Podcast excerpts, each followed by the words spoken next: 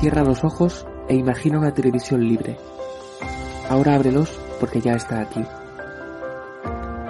EDATV es una multiplataforma de contenido con más de 30 canales y sin censura.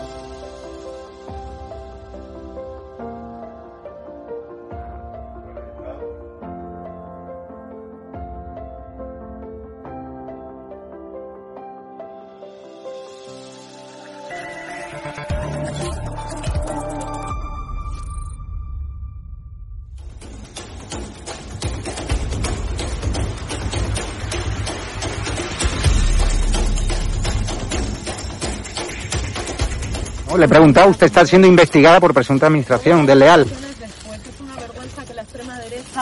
¿Quién es la extrema derecha? ¿Los que contratan, los que tienen alpirracas en su puerta a un delincuente? ¿Los que tienen alpirracas a un delincuente en su casa?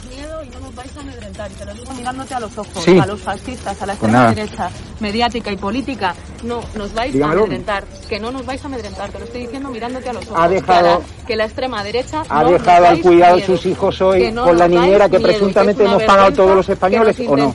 amedrentar a la gente ha dejado hoy a sus hijos o al pirracas, al delincuente que tenéis en la puerta que la pagar, o a su hermano que fue detenido por apalear, por agredir a la policía en Vallecas, o a su hermano. Señora ministra. Venga, valiente. No, valiente no. Venga, valiente. O sea, es una vergüenza que los españoles paguemos a su niñera. Es una vergüenza.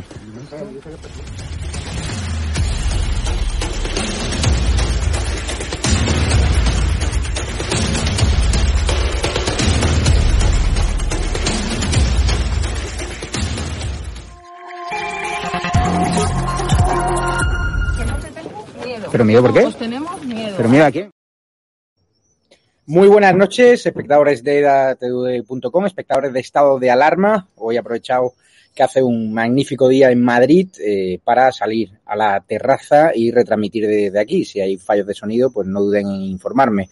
Empiezan a llegar buenas noticias a EDATV, empiezan a llegar buenas noticias a estado de alarma. Luego a las once y media de la noche os contaré una de las buenas noticias que nos han dado en los últimos días es cierto que durante estos meses hemos recibido palos por todos lados, eh, nos han vejado, nos han insultado, nos han atacado, nos han agredido, pero a veces, eh, hay veces que el viento empieza a soplar de cara y quiero hacerles partícipe de una de las grandísimas noticias que hemos tenido estos días eh, y que además es bueno reconocer que en este país hay cosas que empiezan a funcionar y que el viento de cambio en la calle empieza a percibirse. Con lo cual, con vuestro apoyo, siempre es más fácil venirse arriba, siempre es más fácil sobrellevar ¿no? esos golpes que tratan de lanzarnos desde las terminales mediáticas del gobierno. Gobierno, por, eh, por cierto, que está tratando de contarnos un relato, un storytelling a cargo del firmante Iván Redondo de que es necesario el indulto a pesar de esas 12 conclusiones demoledoras en contra del indulto de los golpistas. A ningún presidente del gobierno en su sano de juicio se le ocurriría indultar a los golpistas habiendo leído ¿no? el posicionamiento de ayer del Supremo, que demostró una vez más que la independencia de este país funcionan, pero viniendo de Sánchez ya saben que están construyendo el relato para convencerles a través de sus medios comprados y subvencionados de que pobrecitos estos golpistas, que a pesar de no haberse arrepentido y a pesar de que han dicho que lo, volverán a hacer, pues tienen que estar cerquita de, de sus familiares. Una auténtica vergüenza. También están lanzando cortinas de humo. Iván Redondo, cuando tú no llegas a fin de mes, pues él está impulsando lo que él llama la NASA española, una cortina de humo para tratar de esconder las colas del hambre que hoy, por ejemplo, se seguían produciendo en Palma de Mallorca y en otros puntos y que nosotros prácticamente somos el único medio que las está retransmitiendo. Es decir, cuando hay miles y miles de empresas cerradas, cuando hay miles y miles de autónomos que no ganan ni un euro, a los cuales le suben las tarifas, las cuotas, cuando no están friendo impuestos, pues Iván Redondo no se le ocurre otra cosa que anunciara a mi platillo el plan de la NASA. No sé si es que estamos en un gobierno de lunáticos, si es que tiene la cabeza en la luna, pero lo que está claro es que no pisan la calle, porque cada vez que lo hacen salen abucheados, aporrean su coche, ya sabes que yo estoy en contra de la violencia, pero ese jarabe democrático, ¿no? Que promovieron eh, una facción del gobierno, ahora se les está volviendo en su contra, como también la justicia se ha vuelto en contra de Juana Rivas. Recuerdan esa, esa heroína ¿no? Eh, feminista de yo estoy en tu casa, Juana, nos contaron a través de los medios de comunicación que su marido, su marido, eh, Francesco Arcuri, un italiano, era un maltratador, era un ogro. Pues bien, resulta que todo una mentira y que realmente la que ha sido condenada ¿no? y a dos años y medio de prisión, de prisión por sustracción de menores ha sido ella.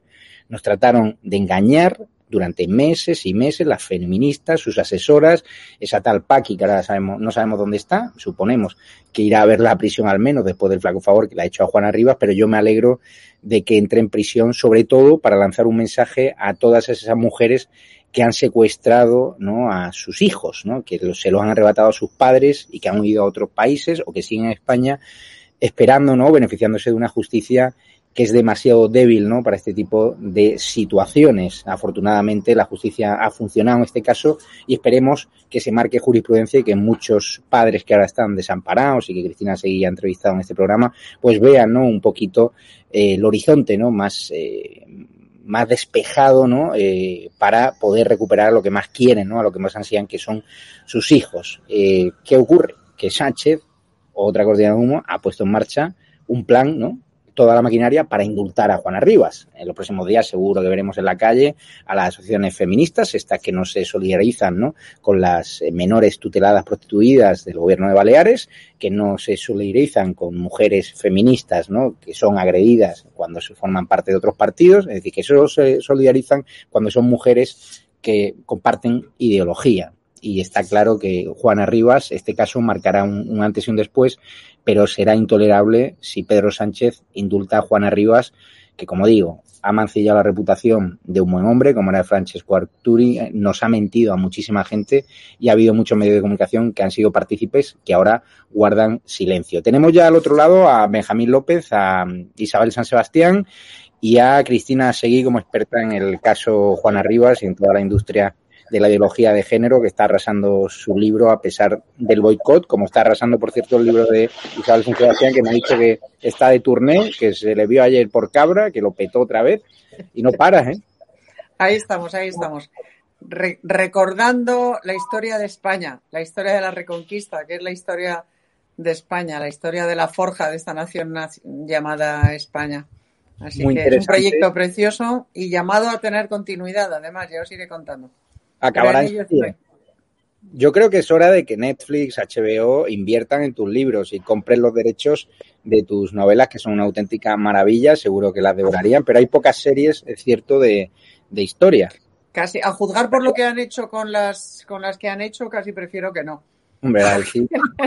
Te la lo digo de verdad. O sea, para que la... aparezca una princesa catalana, prefiero que no. Prefiero seguir en el terreno de los libros que, que son bastante más rigurosos, bastante Vamos. más rigurosos que, que las series. Vamos con las últimas ocurrencias del que fuera mi maestro, que es experto en storytelling, y Iván Redondo está construyendo ese relato, ¿no? Que repiten y repiten los distintos miembros del gobierno, de que hay que olvidar, ¿no? De que no hay que vengarse, de que no hay que ser rencoroso, a pesar, ¿no? De ese varapalo del Supremo ayer, ¿no? Que se opuso a los indultos a los golpistas. Hoy Iván Redondo decía textualmente, Cristina Seguí, para arreglar lo que ha pasado se necesita un liderazgo valiente. Habla el jefe, el consejero aúlico, el jefe de gabinete de Pedro Sánchez, un tipo que es incapaz de bajarse del coche. ¿Qué te parece? Hombre, pues para arreglar lo que ha pasado, lo que hace falta es, es, ley, es justicia. Y es, eh, eh, bueno, pues decirle a los dos millones de catalanes y al resto de, los españoles eh, a los que no se sienten eh, independentistas, que no son separatistas, por supuesto, que, que, la ley es igual para todos, ¿no?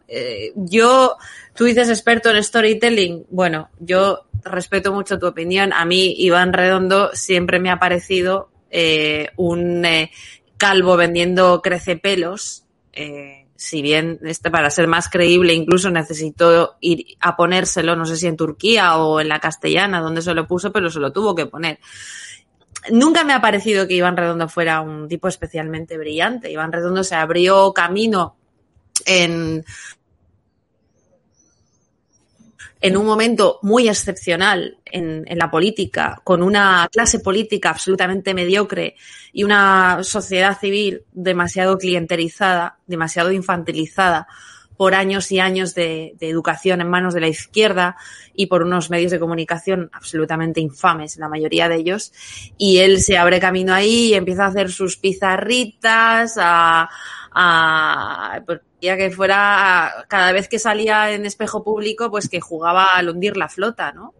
Em, lo que me parece es que, y, y, para no irme por los cerros de Úbeda, y hablando de este tema en concreto, pues que es una vergüenza que el Tribunal Supremo tiene en sus manos una papeleta importante y la tiene fundamentalmente porque en su momento eh, se plegó, se plegó a, las presiones políticas y a las presiones mediáticas, rebajando el delito de rebelión a, secesión y no fue valiente. Yo creo que es la, sentencia que más va a perseguir toda su vida a Marchena y ya sabemos qué tipo de gentuza tenemos en el gobierno ya sabemos perfectamente que esa hoja de ruta que trazó Zapatero, según la cual con los separatistas eh, el Partido Socialista siempre se iba a ir al 30% de voto y esta es la intención de, del Partido Socialista, la ley para los plebeyos, para los pringaos, para los que pagan impuestos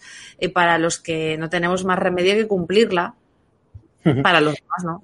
Isabel San Sebastián, ¿en qué va a quedar esto de los indultos? Indultos que si no estoy equivocado tendrá que firmar el, el rey, ¿no? Sí. ¿Qué va a hacer bueno, el rey? Yo, yo creo que el, el, rey no tiene opción. El rey solo puede firmarlos. No, no tiene. Hombre, puede, puede abdicar la corona, pero si no abdica la corona, lo único que puede hacer es firmarlos. No es una decisión que dependa de él. Él está obligado constitucionalmente a firmar unos indultos que otorga el Consejo de Ministros. El rey no puede hacer otra cosa. De modo que los firmará. Yo creo que Sánchez va a, a conceder esos indultos porque en realidad lo que va a hacer es autoindultarse porque el precio que tiene que pagar para seguir en la poltrona son esos indultos. Así está acordado y él lo sabe. Y supongo que eh, sus socios eh, catalanes dispondrán de algún tipo de documentación, grabación, algo que le obligue a él a conceder esos indultos. Lo doy por hecho. Eh, pero yo no estoy de acuerdo con Cristina en lo que respecta al tribunal. Es verdad que a mí la sentencia eh, del Supremo no me gustó mucho. Me, me habría gustado más que condenaran por rebelión en lugar de por sedición pero esta, en cualquier caso, este, esta sentencia de ahora, este posicionamiento en lo que atañe a los indultos, redime cualquier error que hubiera podido cometer Marchena en su sentencia anterior. Si a pesar de este dictamen el gobierno otorga esos indultos, cosa que yo creo que va a hacer, existen muchas posibilidades de que la sala de lo contencioso administrativo los revoque e incluso condene por prevaricación a quienes concedan estos indultos. Y ahí el, el Supremo ha marcado un camino clarísimo, clarísimo. Ha dado un argumentario enormemente sólido, lapidario, eh, que deja al gobierno en una situación muy difícil para conceder esos indultos. Yo creo que aún así lo va a hacer porque necesita hacerlo políticamente, pero desde el punto de vista legal va a quedar en una situación muy, muy, muy complicada. Y va a quedar en esa situación complicada gracias a que el Supremo ha sido muy valiente en, esta sentencia, muy claro, muy firme y sobre todo ha amarrado muy bien la argumentación jurídica, la argumentación legal para mostrarse contrario a la concesión de esos indultos. Ha apoyado claramente la demanda de la Fiscalía, que siempre ha sido inequívoca, a pesar de las órdenes expresas de la Fiscal General del Estado, los cuatro fiscales del Supremo que estuvieron en el proceso se han mantenido eh, absolutamente inflexibles en este, en este caso. Y ya digo, yo creo que esto no está, no está dicha la última palabra. El gobierno indultará, pero vamos a ver cómo paga luego ese indulto. No está dicha la última palabra, en absoluto. Vamos a escuchar a Montero despreciando a los jueces. La justicia ya ha hablado y luego volveremos a la hemeroteca de Pedro Sánchez para dejarle otra vez como lo que es, un mentiroso patológico que ahora parece que también está en la luna. Vamos a verlo. La justicia ya ha hablado, ahora es el turno de la política. El Ministerio de Justicia llevará al Consejo de Ministros, una vez sustanciado los expedientes, la decisión que considere más oportuna tomar por este órgano y decirle que, como siempre, y por supuesto, eh, será una decisión fundamentada en estos principios constitucionales, por tanto, siguiendo la estela del texto y del espíritu de la propia Constitución, como digo, intentando eh, que realmente seamos capaces de construir esos valores de la concordia, de la convivencia o del reencuentro que llevan demasiado tiempo ausente en la relación en Cataluña y de Cataluña con el conjunto de España. Es lo que le puedo decir, pero cuando llegue el momento de que el Consejo de Ministros eh, apruebe la decisión correspondiente, podremos trasladarle todos los elementos por lo que usted pregunta en el día de hoy. ¿Qué te parece, Benjamín, todo este relato que nos está contando el gobierno? El informe del Supremo no es vinculante, el gobierno va a hacer lo que le dé la gana, pero viendo cómo ha hablado hoy Iván Redondo, cómo habla la ministra portavoz, que hoy sí que se la ha entendido, a veces no se la entiende, pues está claro que los van a indultar, ¿no? A estos golpistas que deberían haberse comido años de prisión, pero en una cárcel de verdad, no en Lledoners, que han recibido visitas, cumpleaños, deberían haber pagado la pena que han pagado esos delincuentes comunes, ¿no? Que están en Soto del Real, pasando frío, sin poder ver a sus familiares la mayoría de los casos y no teniendo los privilegios que han tenido estos golpistas. No, eso es evidente, ¿no? Pero bueno, yo no sé lo que hará finalmente el gobierno. Parece que todo indica que los indulta. Si no los llega a indultar será por las razones que, que ha esgrimido Isabel San Sebastián, ¿no? Pero en todo caso, a mí casi que me parece ya lo de menos, lo haga o no. Es decir, ya hemos visto de lo que es capaz Pedro Sánchez, ya se ha retratado completamente, ya hemos visto cómo ha defendido el indulto, es cambiar de idea 200 veces, según lo que le interese o según los cálculos que haga Iván Redondo en la Moncloa, pero ya hemos visto cuál es la intención del gobierno, cuál es el argumentario del gobierno, la venganza, la revancha, él considera que la justicia es eso, cuando a él le estorba, claro, y, y, ya hemos visto la verdadera cara de Pedro Sánchez, que ya la conocíamos, ¿no? Pero bueno, ya para mí ya ha traspasado la línea roja, la de los indultos, independientemente de que acabe concediéndolos o no, porque todo será fruto de, esos cálculos electorales que haga. Por lo tanto, el, hecho ya está consumado. ¿no? Es como al, ladrón de bancos que la policía le impide robar el banco porque le pilla en el último momento cuando se dirige a la sucursal a atracarla. Pues esto sería lo mismo. ¿no? Pedro Sánchez va camino a esa sucursal. No sabemos si Marchena y compañía con su tamer habrán llegado a tiempo de impedirlo, pero en todo caso da igual. La intención es clarísima y para mí el, eh, ya está consumada ¿no? Esa, esa, desvergüenza, ya ha pasado esa línea, esa línea roja, una más, y ya va a tener, creo, espero y deseo, y también lo creo, que va a tener eh, un precio político, ¿no? Más allá de, de, otras consideraciones, creo que va a tener un precio político. Por eso salen Paje, por ejemplo, hoy a, a, pues, a desmarcarse completamente de eso por una cuestión, entre otras cosas, entre otras cosas, espero que también de convencimiento, quiero pensar, pero también de cálculo propio, de egoísmo del propio Paje, que sabe que os intenta desmarcarse o el daño que le puede hacer a él electoralmente esto va a ser terrible, ¿no? Por lo tanto, eh, hay, que, hay, que, hay que verlo desde el punto de vista, yo por lo menos lo veo así, desde el punto de vista político, de que Sánchez ya ha consumado, ya ha consumado el indulto, independientemente de que llegue a firmarlo o no. Es que hemos visto de lo que es capaz, hemos visto cuál es su argumentación y ha quedado, se ha quitado la careta por completo. Por lo tanto, casi lo de menos ya finalmente es lo que haga. Ha habido varios avisos, eh, Cristina Seguí, dentro del PSOE, eh, o Don Elorza, que yo no me esperaba este regalo que le ha mandado a Sánchez, eh, también Paje, como bien dice Benjamín, que se juega a los cuartos en Castilla-La Mancha, que solo hay que recorrerse Toledo para ver lo que opina la gente del, del gobierno. Claro que Paje está haciendo sus cálculos electorales, pasan a Albacete, pasan Ciudad Real, no hay quien aguante a Sánchez y por ende ahora Paje quiere abrir distancia, pero son todo lo mismo. Es decir, si están en contra del gobierno de Sánchez, que rompan amarras, que abandonen el partido, porque es un partido que está traicionando a nuestro país, a nuestro orden constitucional y que está desoyendo lo que dicen los jueces nada más y nada menos, del Supremo. El Orce avisa a Sánchez por el indulto a los golpistas. No hay dudas de que volverán a romper la ley, como ha dicho Benjamín, pues Paje rechaza eh, de, fran, ¿no? de frente los indultos más que una medida de gracia, es una desgracia. ¿Crees que va a haber una rebelión dentro del PSOE que acabe con el sanchismo? No, habrá una rebelión cuando el Partido Socialista se enfrente a las urnas y muy probablemente saque unos resultados que no permitan gobernar a Sánchez. Es entonces cuando esté políticamente muerto, cuando, cuando eh, saldrán los varones a decir lo mal que lo ha pasado. Acuérdate cuando Sánchez puso las tres urnas eh, detrás de un biombo en Ferraz para ganar la Secretaría General, cuando todo el mundo sabía que era un trilero y lo decían eh, de una forma clarísima, como, como Vara pues soltaba pestes públicamente de, Sánchez. Ahora ya no tanto. Y eso de presentar como hito eh, o el poner como titular que hay algún político del Partido Socialista que no está de acuerdo o que em, cree que volverán a romper la ley, pues como si fueran Nostradamus, pues claro que volverán a romper la ley, pero si es que han dicho que no quieren el indulto, no es que no lo hayan pedido, es que Junqueras dijo que no quería el indulto.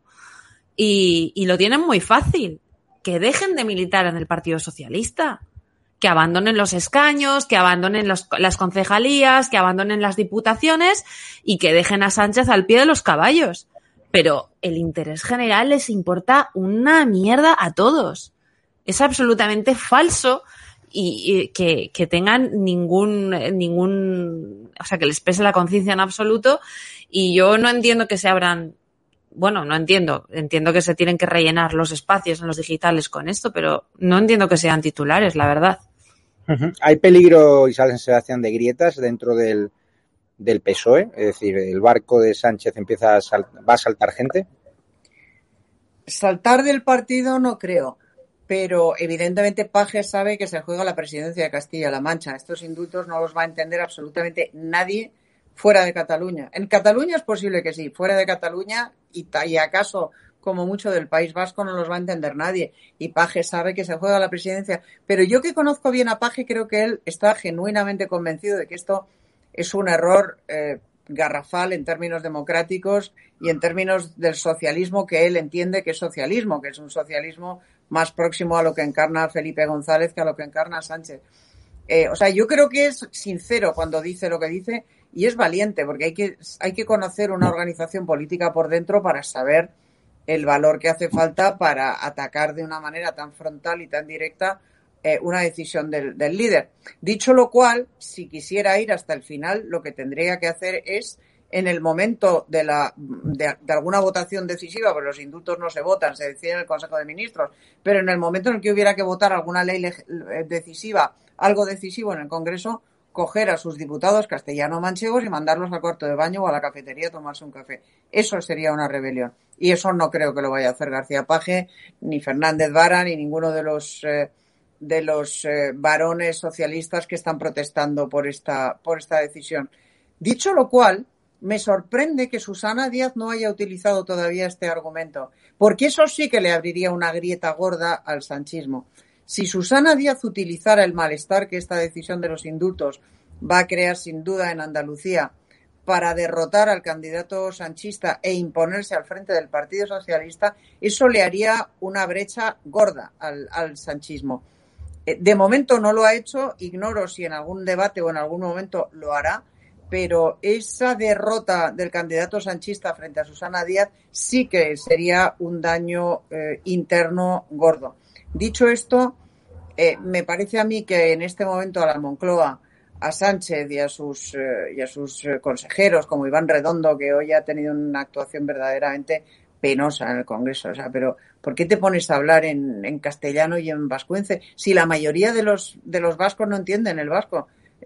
para empezar, y, no te quiero decir fuera de los vascos, si la lengua común de todos los españoles es el castellano y en el Congreso estamos representados todos los españoles, pero qué necesidad de montar un circo, ¿para qué? Para que no hablemos de lo importante, de, lo que son este, este atentado contra la democracia que son los indultos. En fin, en Moncloa, lo que diga Pagio, lo que diga Fernández Vara o incluso Susana Díaz les importa un pito. En Moncloa lo que les importa es lo que les ha dicho el Tribunal Supremo, que les ha mm. puesto, como decía antes, contra la pared y les ha advertido muy claramente de que si van adelante con esos indultos se enfrentan a un delito de prevaricación.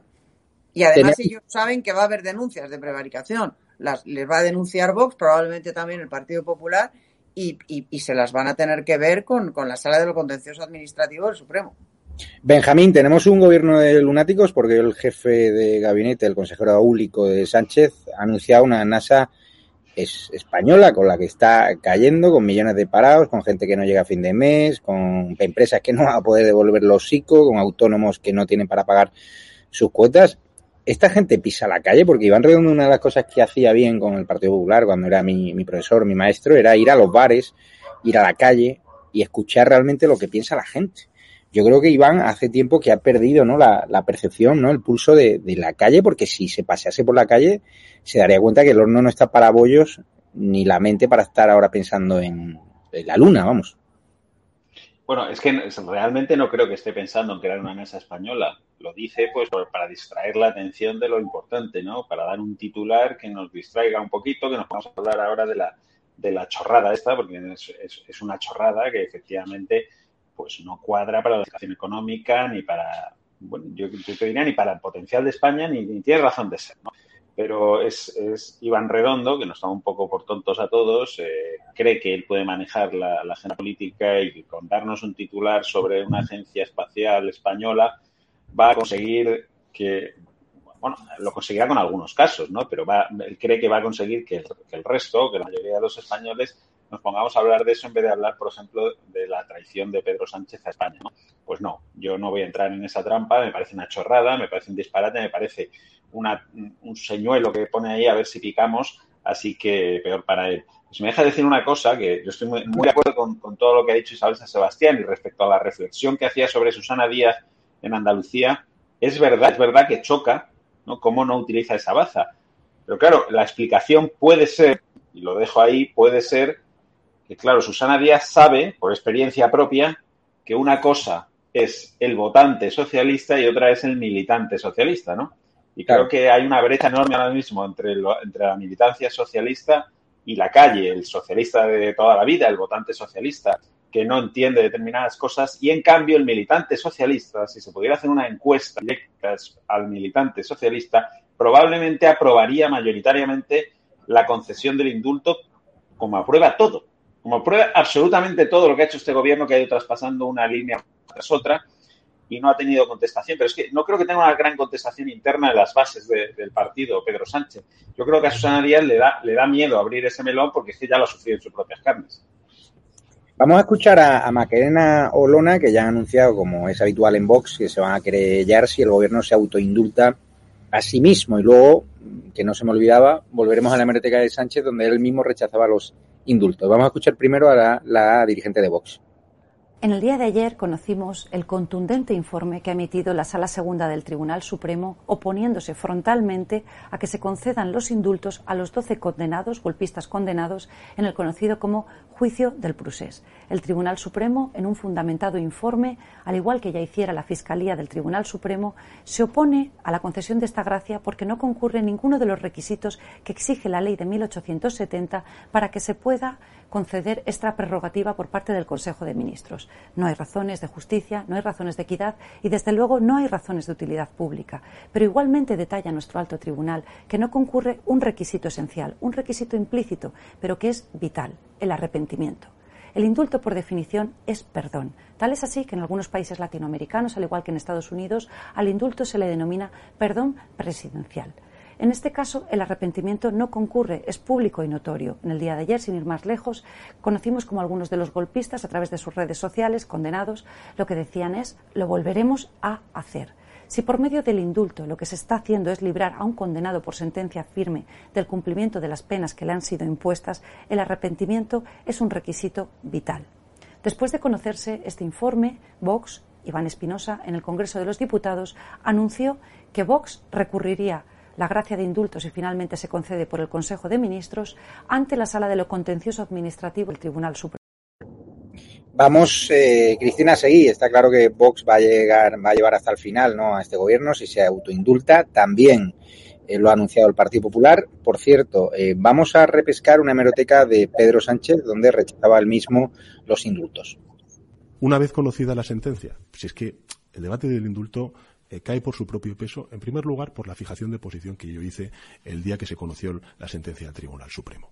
Pero en segundo lugar, hasta incluso por los propios líderes independentistas, que han dicho que no quieren eh, el indulto. Algunos hasta incluso con frases muy gruesas, ¿no? Como sabe usted. Esto es un no, ¿no? Que no promoverá ninguna reforma legal pero insisto, es que no para es... hacer imposible que sea indultado un condenado por sedición. Yo, yo, yo creo que podemos eh, plantear debates mucho más constructivos, ¿no?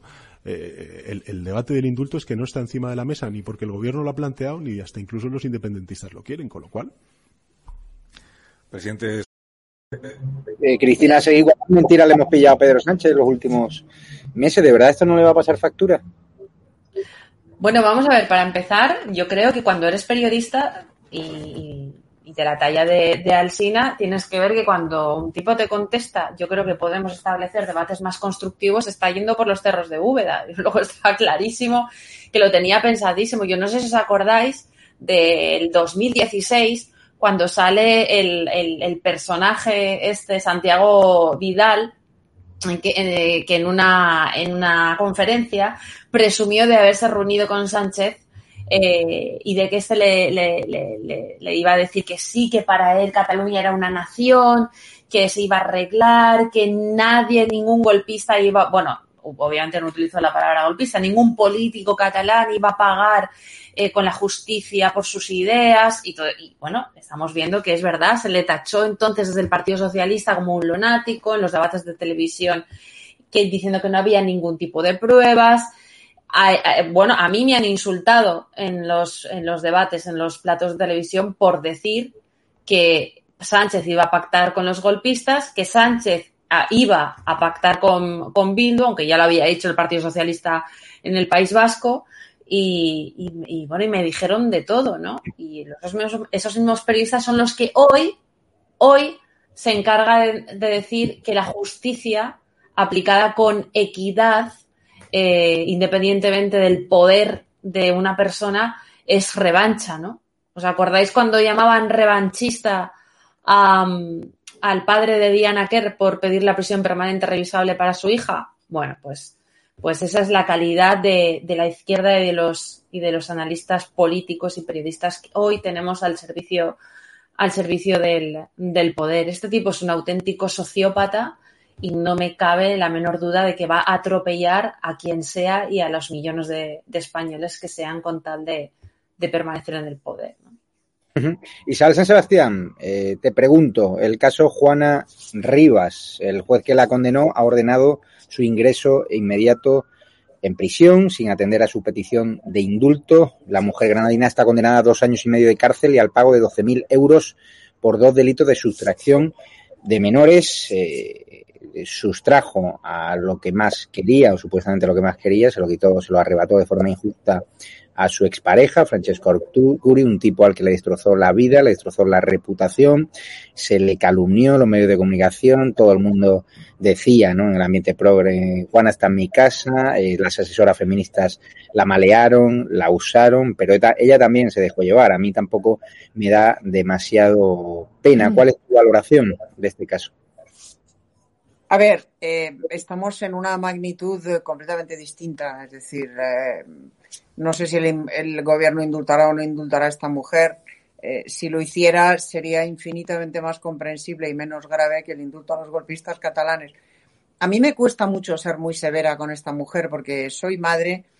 Eh, no es que comprenda lo que hizo, porque también tengo un hijo y tengo una nieta de ese hijo y me parecería una cosa espantosa que su, que su mujer le, le hiciera lo que esta Juana le hizo a su, a su marido. Desconozco las circunstancias de su, de su relación de pareja, de su vida. En cualquier caso, estoy convencida de que Juana eh, fue absolutamente manipulada, utilizada y mal aconsejada por, eh, por esas eh, asociaciones eh, feministas, podemitas o próximas al podemismo que la convirtieron en un estandarte y la, en un estandarte a costa de inducirla a cometer un delito y luego la dejaron tirada. No creo que tuviera capacidad ni formación para ser plenamente consciente de lo que estaba haciendo. Y creo que fue utilizada y arrojada a los leones por, eh, por intereses políticos viles próximos al, al podemismo. Eh, a, a, la izquierda podemita o al feminista, feminismo este engagé del odio al hombre que lo único que está consiguiendo es fomentar un machismo que estaba desapareciendo de la sociedad o que había desaparecido. Es, una cosa inconcebible. Por tanto, me cuesta ser muy severa con esta mujer. Si tiene que ir a la cárcel, pues que vaya. La justicia ha hablado y ya está, y hay que acatarla.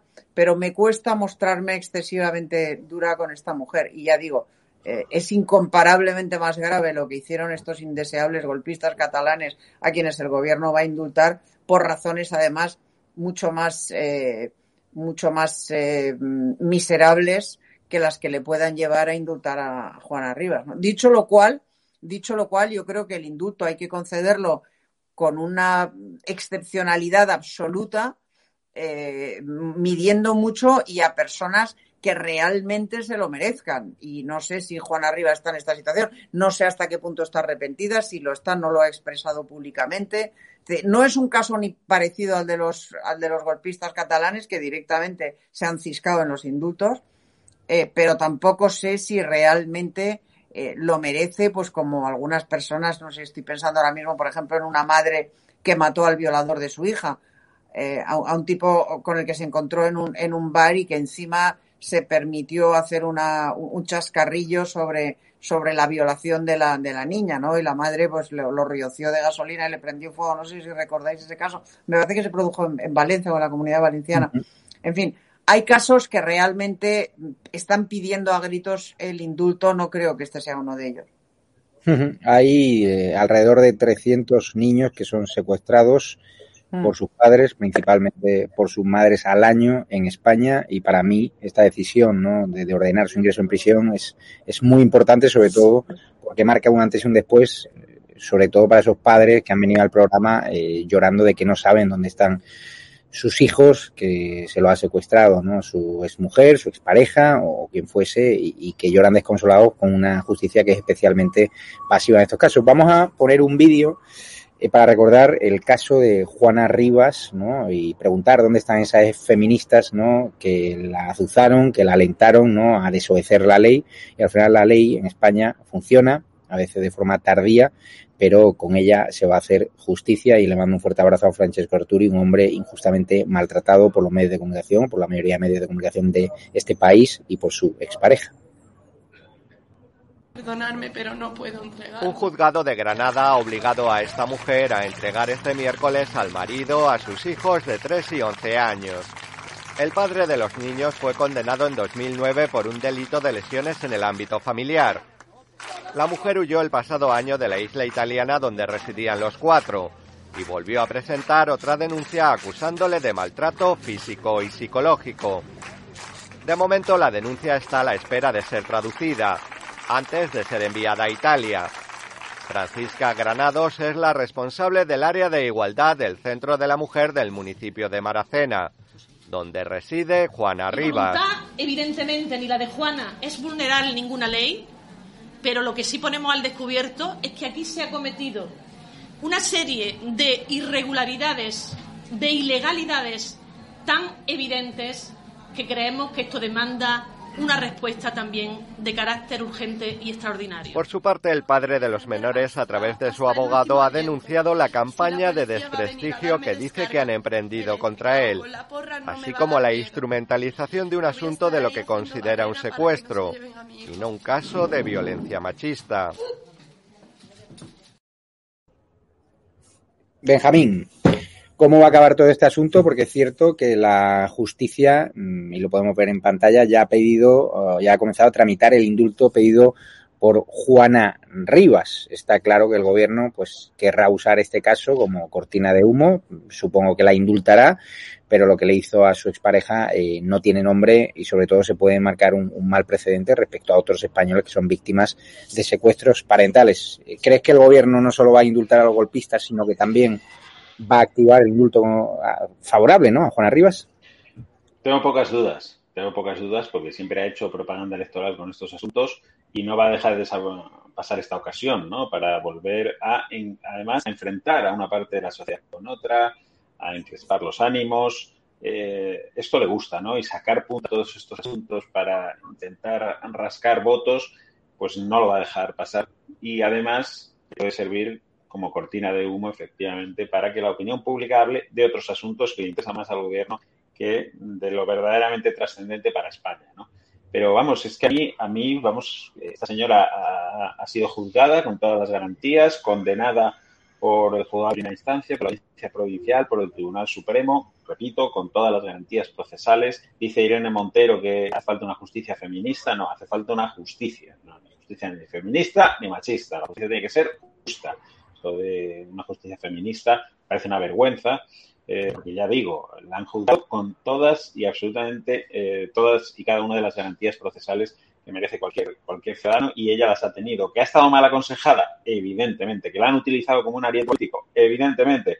Pero es mayor de edad, sabía lo que hacía eh, y ha causado un daño irreparable, irreparable a su expareja, por supuesto, que le privó de sus hijos y a los hijos, no nos olvidemos de esto, que les privó de su padre.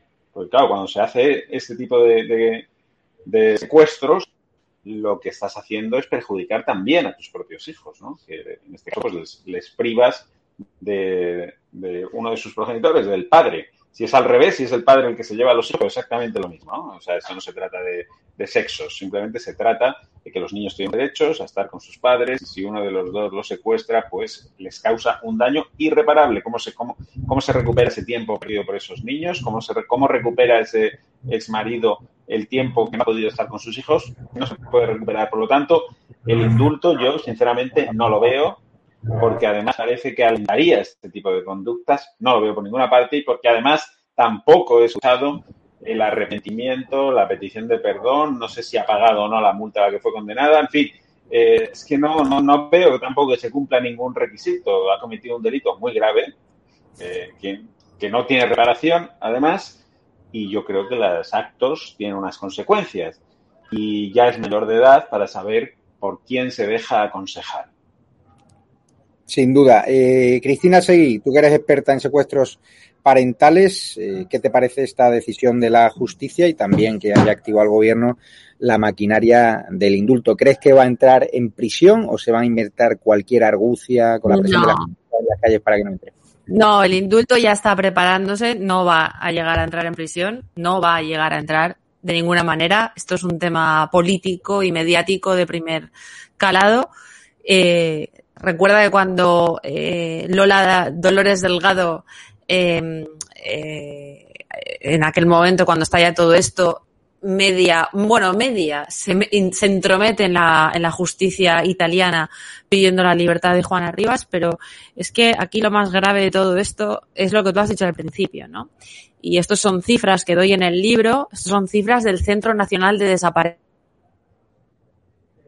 Desaparición que depende del Ministerio del Interior, ¿de acuerdo? No, con todo lo mediatizado que tiene que estar este asunto, hay de 300 a 320 niños secuestrados al año. Eh, el propio centro dice que el 73% son las progenitoras. La conferencia de la Haya lo eleva al 78 y la Asociación Niños sin Derecho lo eleva al 92%.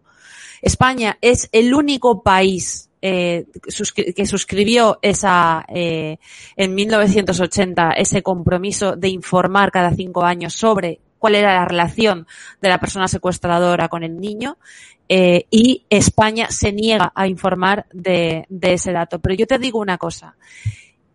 hemos hablado de que Juana Rivas puede haber sido de alguna manera una víctima. No es una víctima. Y este caso es muchísimo más monstruoso de lo que se ha llegado a publicar.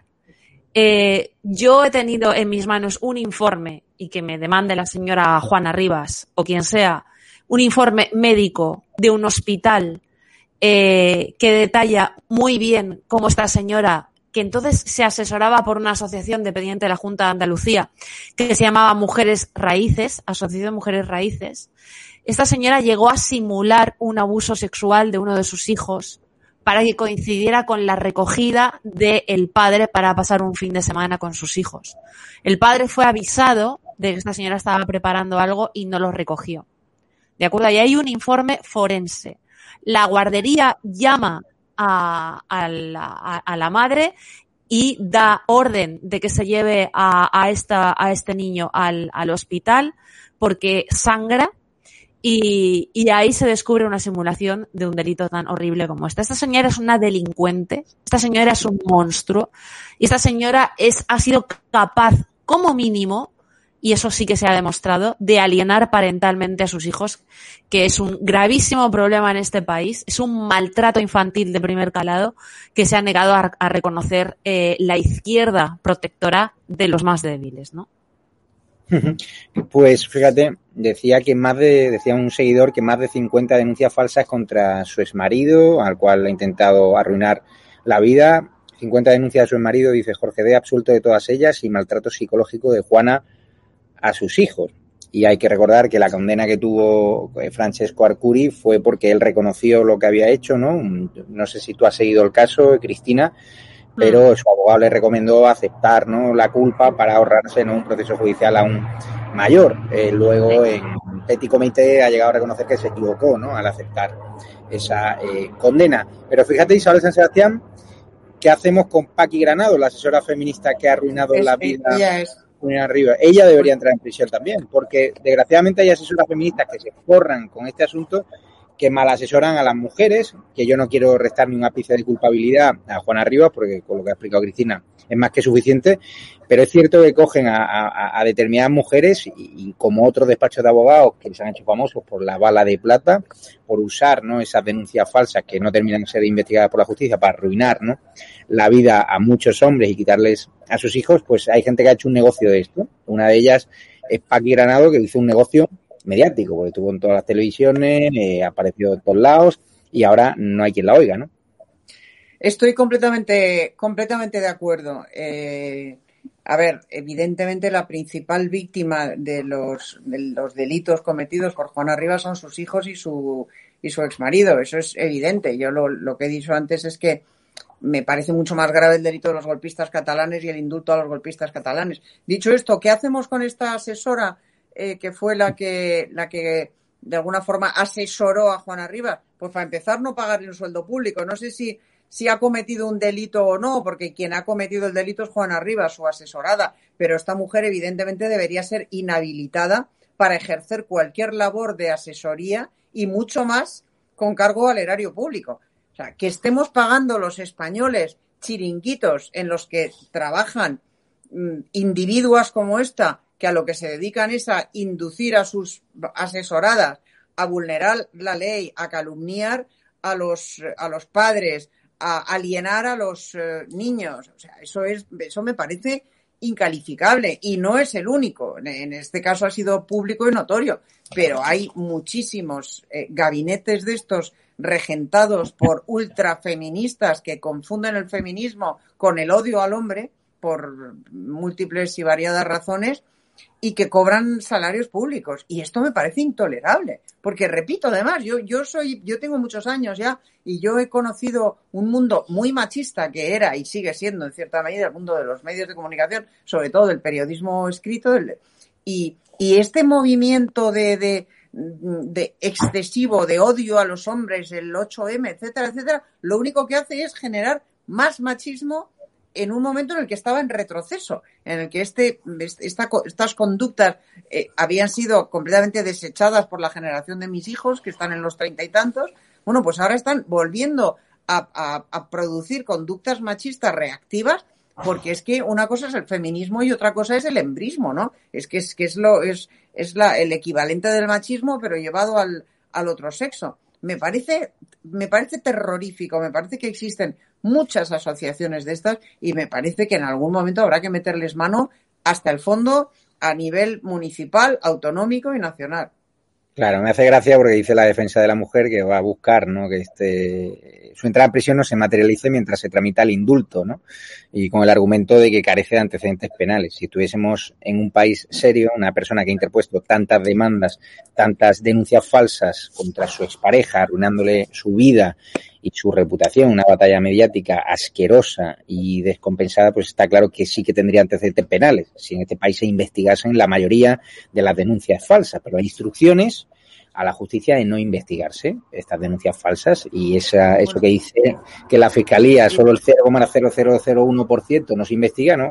Se quedan y también los y también los medios de comunicación y los periodistas deberíamos eh, hacer un poco de examen de conciencia eh, para ver hasta qué punto mm, comentamos o damos veracidad a cuestiones porque las denuncie una persona o, un, o una asociación. Eh, fíjate, estoy pensando ahora en la, en la gentuza esta que llevó Podemos al Congreso, que en realidad se dedicaban a secuestrar a sus hijos. Infancia libre, o me parece que se llamaba, Infancia libre.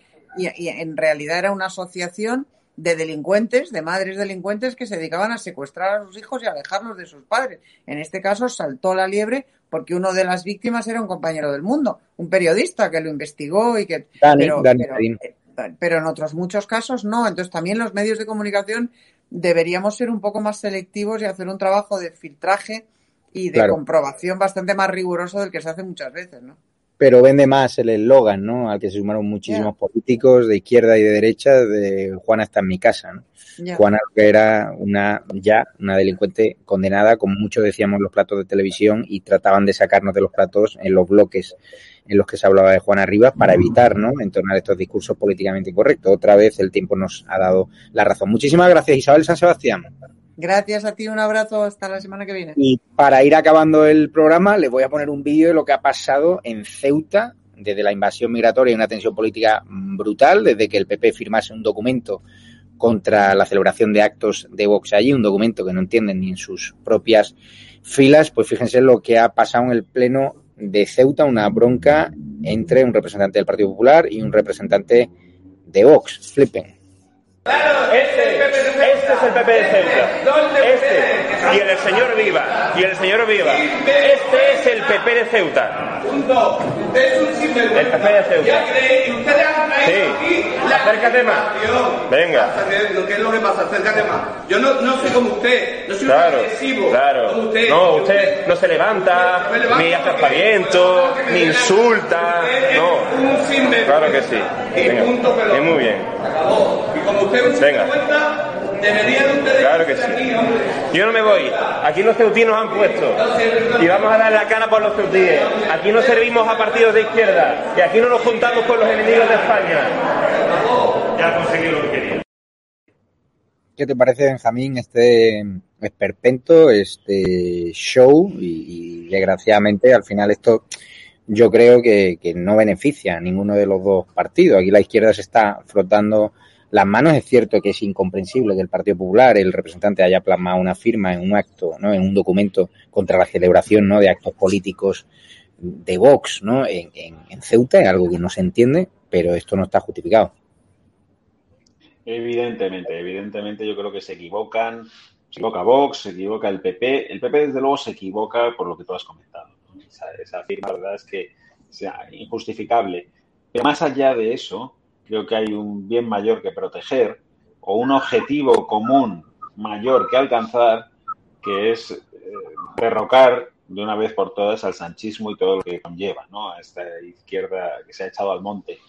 Y todo lo demás, estas pequeñas cosas, es distraer del objetivo, dar munición al, al, al enemigo y complicar la situación, ¿no? O sea, me parece una vergüenza, me parece una vergüenza y demuestra que a veces los políticos pues se miran más el ombligo ellos que el interés general, ¿no? Es una lástima y ahí meto, meto, meto a otros, ¿no? O sea, no quiero, ni, no sé, ni quién ha tenido más culpa en esta discusión, ni menos, es que, me da igual, ¿no? Es que no estamos en esas, no hay que estar, no se puede dar de, ese espectáculo tan vergonzoso, sobre todo porque es lo que te digo, das, argumentos a la izquierda, eh, restas credibilidad a la derecha y al final no beneficias a nada. Desde luego beneficias, yo creo, al interés general de, muchos españoles que lo que queremos y lo que tenemos verdadera necesidad es de mm, ver cómo Sánchez sale de la Moncloa. Y para eso, nos guste o no nos guste, y a los del PP les guste más Vox, y a los, más o menos, y a los de Vox les guste más o menos el PP, ambos partidos se necesitan. Y están unidos por lo menos en ese objetivo común, se dejan de tonterías, de tonterías que no le importan a nadie, ¿eh? que no le importan a nadie. Yo creo que los ciudadanos españoles estamos a esos temas gordos y no a la letra pequeña y a los dimes y diretes y a las conjuras pequeñitas de los partidos, a ver si te quito, te hago un poquito de daño aquí, te quito unos cuantos votos allá y tal. Es que eso, eso creo que es salirse del camino que deberían seguir y es una, es una lástima y una, y una vergüenza, vamos. Y, y ya te, digo, me, es que me da igual quién tenía razón o si uno ha sido más grosero, el otro, si me da exactamente igual. Es que esas cosas no se pueden producir, pero por el bien por el general de España y de lo que queremos, yo creo, muchísimos españoles, ¿no? Cristina Seguí, ¿cómo has visto este encontronazo entre el PP de Ceuta y Vox en Ceuta con el telón de fondo de la invasión migratoria en la cual nos han colado no solo menas, sino también yihadistas? Hombre, yo estoy totalmente de acuerdo con, con Benjamín, totalmente. Lo que pasa es que, claro, eh, aquí hay una falta de valor eh, político eh, muy evidente que está preocupando mucho a la gente a pie de calle. Hoy me, que seguramente nos están viendo, hoy me, me ha parado esta mañana mientras almorzaba en la cafetería una pareja estupenda de Madrid eh, que nos sigue muchísimo. Desde aquí un saludo. Y me han dicho, bueno, dices que lo que nos preocupa es que no la, oposición está, está deshecha. No mm. hay, no hay un Partido Popular eh, decidido con todas las consecuencias que eso pueda suponer a plantar cara a la izquierda, ¿no? Y lo que ha ocurrido en Ceuta es gravísimo, es gravísimo. Es una invasión, por supuesto, eh, calculada como consecuencia de una acogida totalmente ilegal de un asesino eh, que, quiere, o sea, que, pide eh, que sea totalmente separatista en, Marruecos y que, quiere separar el Sáhara de Marruecos y es una cuestión en la que el gobierno español no tiene que meterse en absoluto.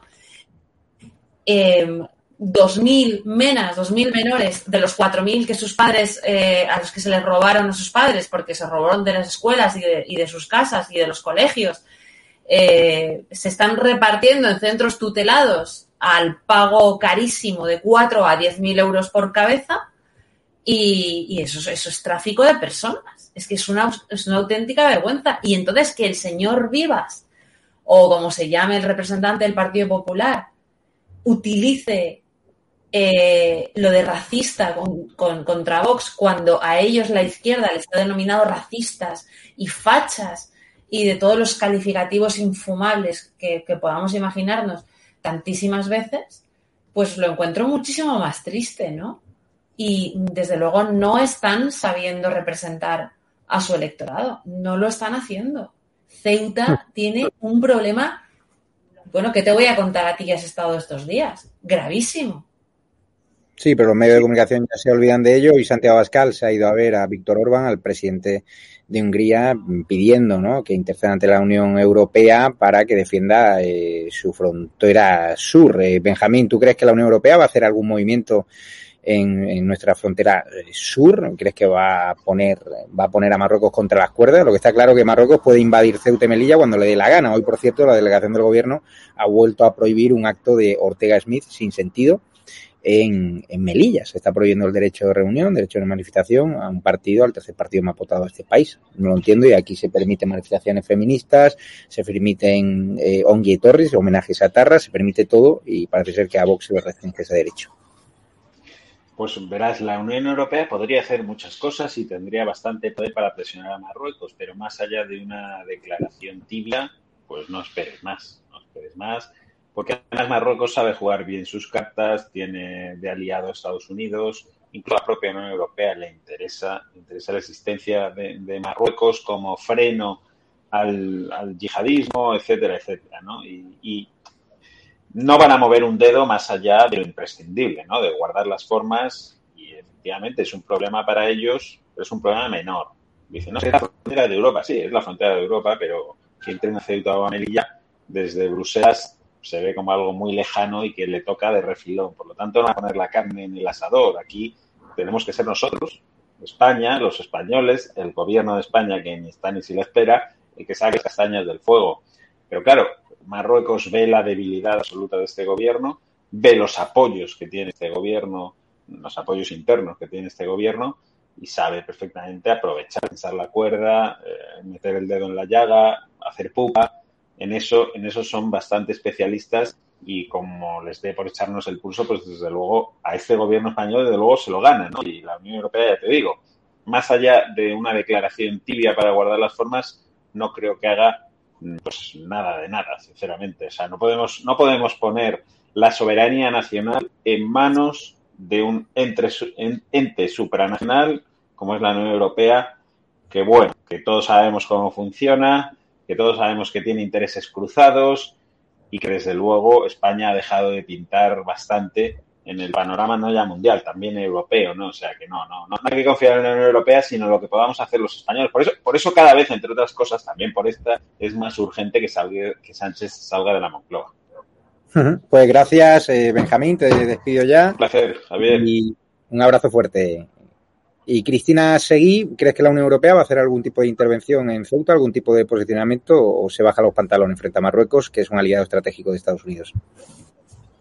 la Unión Europea no ha hecho nunca nada que no sea el untar a los países con, eh, con dinero, con fondos europeos, que después Sánchez, y lo hizo en 2018 después de una reunión con Merkel, eh, untó a la mejanía eh, marroquí, a la policía marroquí, para enviar a los de la valla a hostias al Sáhara, ¿no? Eso es lo que hace Sánchez cuando le viene en gana y dar esos 30 millones de euros eh, para apaciguar a, a Marruecos, como, ocurrió eh, la semana pasada, ¿no? Europa impone, está imponiendo cuotas de, acogida de, inmigración ilegal y Europa, eh, y mira cómo está Alemania y mira cómo está Francia, eh, no es que esté ofreciendo demasiadas garantías y demasiadas expectativas y esperanzas, ¿no? Pues muchísimas gracias, Cristina Seguí. A las once y media de la noche daremos una buena noticia que no voy a adelantar aquí, relacionada con edatv.com, relacionada con estado de alarma y relacionada ¿no? con el ejercicio de la libertad de prensa que ejercemos en la calle, eh, jugándonos el tipo. Es cierto, hemos pasado unos meses eh, complicados, con muchos ataques, donde denunciamos y muchas veces la justicia no nos ha dado la, razón permiten que nos insulten, permiten que nos agredan, pero parece que están cambiando las cosas y que el viento empieza a soplar a favor. Ahora le vamos a dejar con Alfonso Rojo y con Hugo Pereira en esa sección del auténtico al Rojo Vivo con nuestro amigo director de Periodista Digital, donde van a hablar, ¿no? Eh, de, van a criticar como acostumbra Alfonso Rojo al gobierno.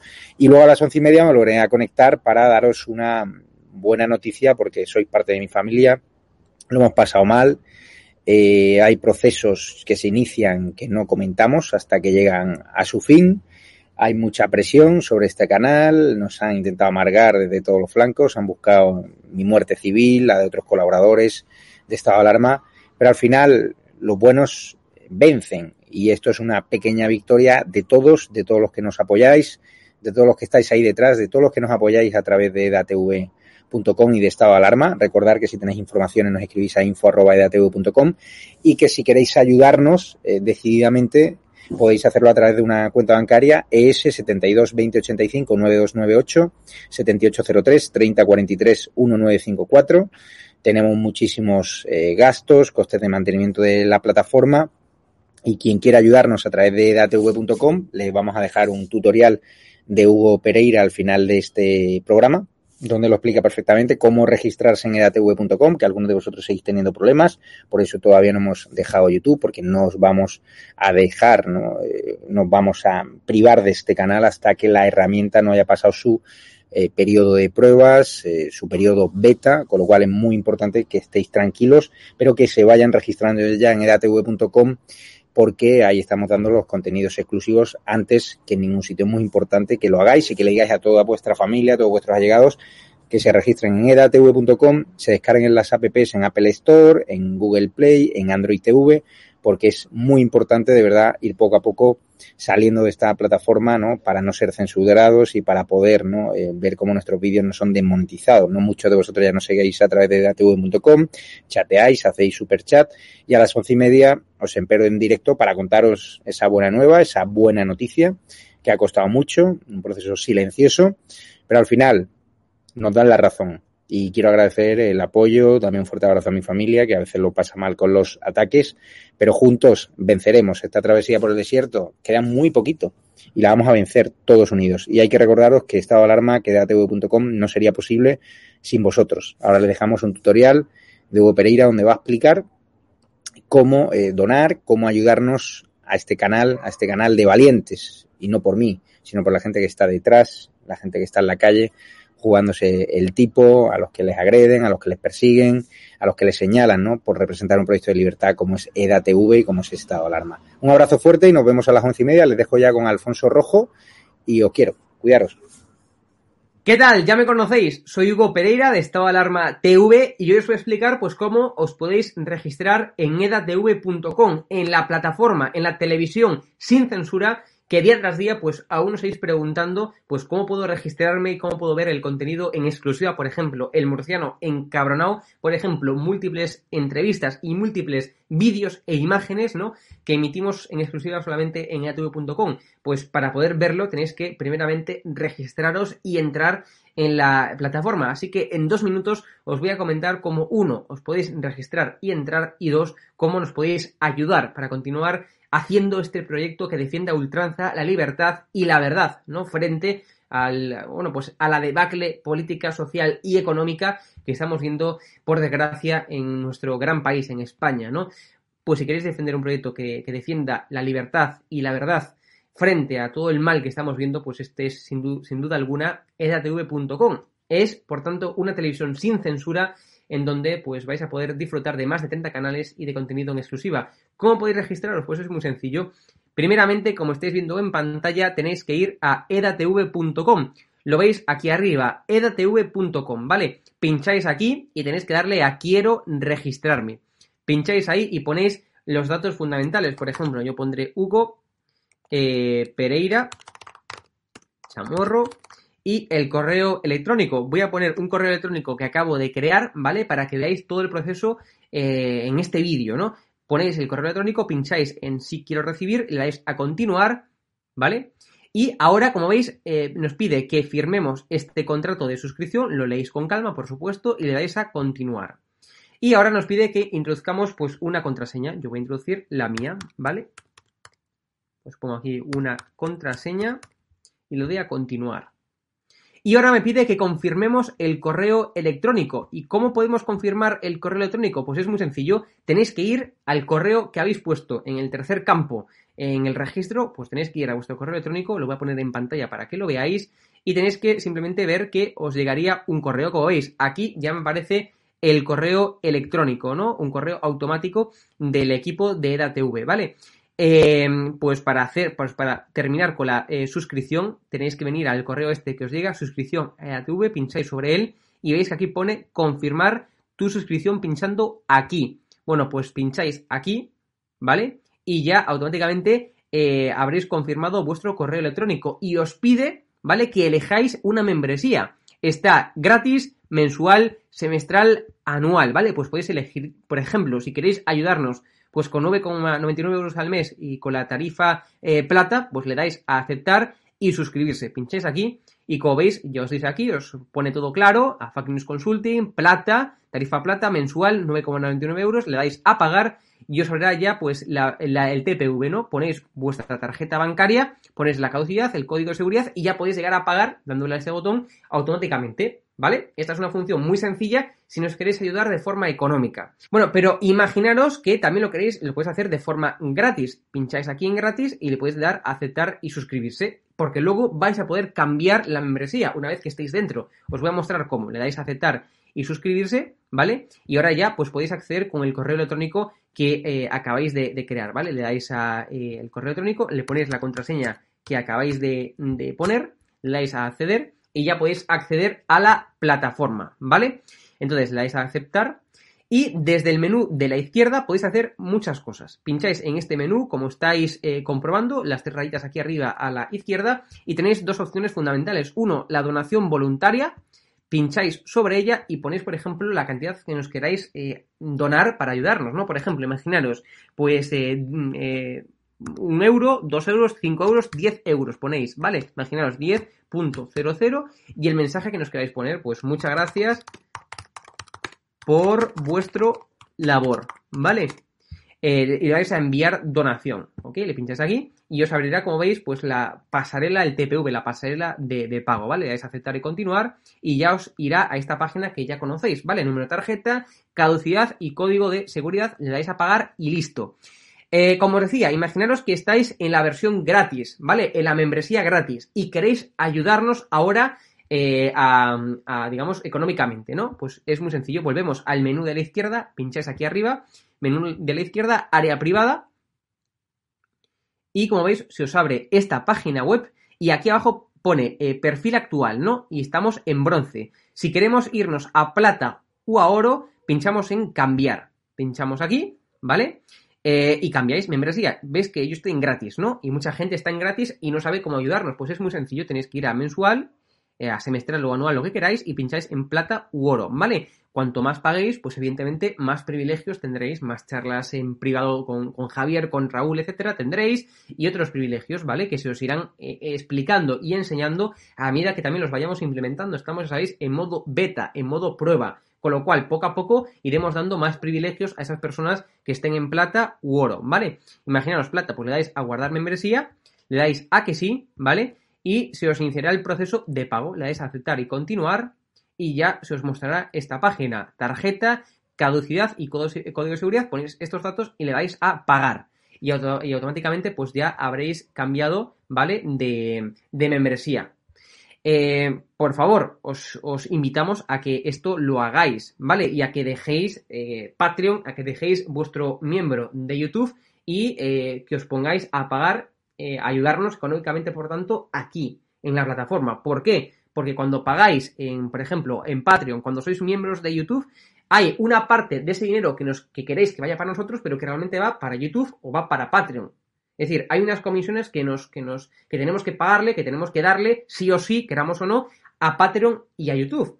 Entonces, con lo cual, imaginaros, pensáis que nos estáis donando 5 euros y realmente son un euro para nosotros y el resto para YouTube o para Patreon. Son comisiones muy grandes, con lo cual lo más beneficioso para nosotros y para ustedes es que eh, nos donéis dinero, que eh, os hagáis miembros, digamos, cambiéis de membresía en la plataforma y no nos ayudéis desde Patreon o no, nos ayudéis desde los miembros de YouTube. ¿Por qué? Porque, repito, porque se llevan una comisión importante eh, ambas plataformas. Y ese proceso de daros de baja y demás lo tenéis que hacer vosotros, porque nosotros, evidentemente, no controlamos ni YouTube ni controlamos Patreon. Son empresas completamente diferentes a edatv.com. Con lo cual, tenéis que daros de baja eh, en Patreon o, en miembros de YouTube y venir, por favor, a edatv.com y así, por tanto, pues eh, no estaréis pagando comisiones a esas plataformas sin, o sea, sin libertad o una plataforma como es YouTube con censura.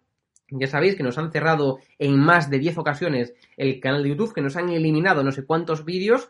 Es decir, por favor, no pagáis a plataformas eh, con censura, sino que directamente si nos queréis apoyar, eh, que es muy necesario, pues que nos eh, apoyéis directamente desde edatv.com. Así que muchas gracias y nos vemos como siempre en próximos vídeos aquí en edatv.com, en la plataforma sin censura, en la que potenciamos la libertad y en la que defendemos a ultranza la verdad. Ya sabéis, ayudarnos si podéis y si no, por favor, el boca a boca. Decidle a vuestros amigos pues que existe una cosa que es edatv.com que se puede ayudar desde ahí, que se puede defender la libertad desde ahí y que por tanto pues es beneficioso para, para todos, ¿no? Para España en general, que es lo importante, que es por lo que lo hacemos, porque España creo que esto no digo nada nuevo, ¿no? Es evidente que estamos cayendo tanto a nivel económico, a nivel social, como a nivel político. Y esta decadencia, pues hay que pararla defendiendo un proyecto de libertad, un proyecto mediático que defienda la libertad y que, excluya toda censura. Nos vemos, gracias por ayudarnos y nos vemos. Un fuerte abrazo. Cierra los ojos e imagina una televisión libre. Ahora ábrelos porque ya está aquí. EDATV es una multiplataforma de contenido con más de 30 canales y sin censura.